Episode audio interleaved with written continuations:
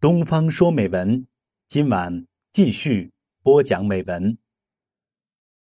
今天我们共同欣赏贾平凹的文章。每个生命都有自己的光芒。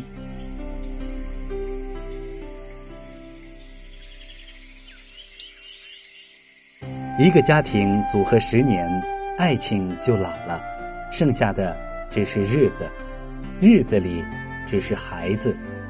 把鸡毛当令箭，不该激动的事儿激动，别人不夸，自家夸，全不顾你的厌烦和疲劳，没句号的要说下去。我曾经问过许多人：“你知道你娘的名字吗？”回答是必然的。知道你奶奶的名字吗？一半人点头。知道你老奶奶的名字吗？几乎无人肯定，我就想，真可怜，人过四代就不清楚根在何处。世上多少夫妇为续香火费了天大周折，实际上是毫无意义。结婚生育原本是件极其自然的事儿，瓜熟蒂落，草大皆子。现在把生儿育女看得不得了了，照仪器呀，吃保胎药呀，听音乐、看画报、胎教呀，提前去医院，羊水未破就呼天喊地，结果十个有九个难产，八个有七个产后无奶。十三年前，我在乡下，隔壁的女人有三个孩子。又有了第四个，是从田里回来，坐在灶前烧火，觉得要生了。孩子生在灶前麦草里，待到婴儿啼哭，四邻的老太太赶去，孩子已经收拾在了炕上，饭也煮熟。那女人说：“这有啥？生娃像大便一样的嘛。孩子生多了，生一个是养。”生两个、三个也是养，不见得痴与呆。脑子里进了水，反倒难产的。做了剖腹产的孩子，性情古怪暴戾。人是胎生的，人出世就要走人门，不走人门，上帝是不管后果的。我长久的生活在北方，最愤慨的是有相当多的人。为一个小小的官位尔虞我诈、勾心斗角，到位上了又腐败无能、敷衍下级、巴结上司，没有起码的谋政道德。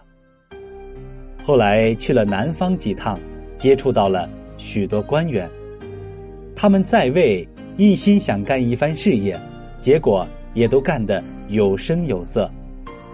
究其原因，他们说。不怕丢官的，丢了官我就去做生意，收入比现在还强呢。这是体制和社会环境所致。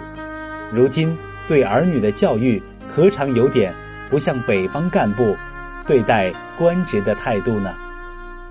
人口越来越多，传统的就业观念又十分严重，做父母的全盼望孩子出人头地。就闹出许多畸形的事情来。有人以教孩子背唐诗为荣耀，家有客人就呼出小儿，一首一首闭了眼睛往下背。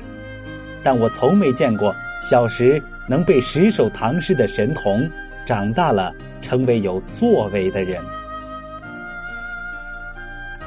社会是各色人等组成的，是什么人就归什么位。父母生育儿女，生下来养活了，失之于正常的教育，就完成了责任；而硬要是何不让流，盛方缸里让盛方，盛圆盆里让盛圆，没有不徒劳的。如果人人都是撒切尔夫人，人人都是艺术家，那么这个世界将是多么可怕！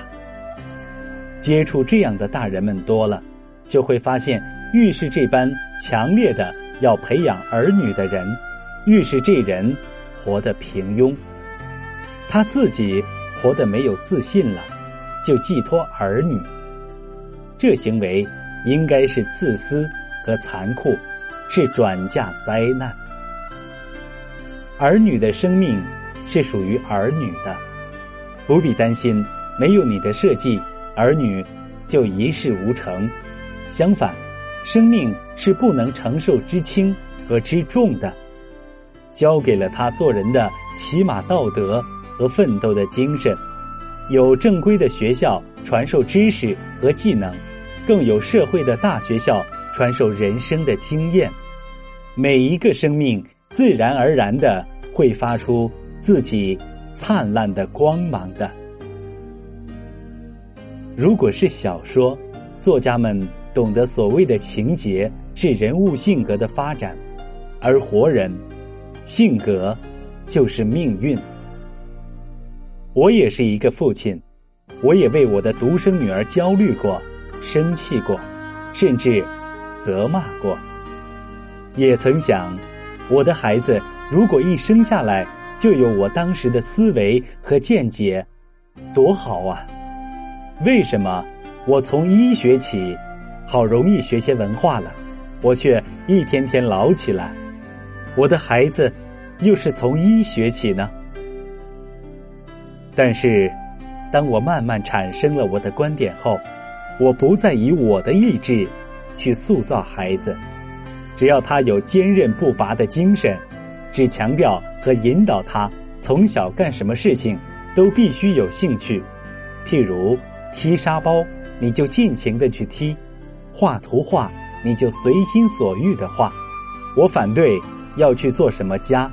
你首先做人，做普通的人。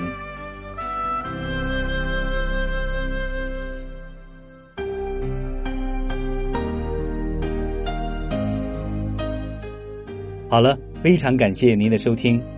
东方说美文近期将开通微信公众账号，届时您不仅能够阅读到美文，也能看到美图，听到好听的声音。好听的故事。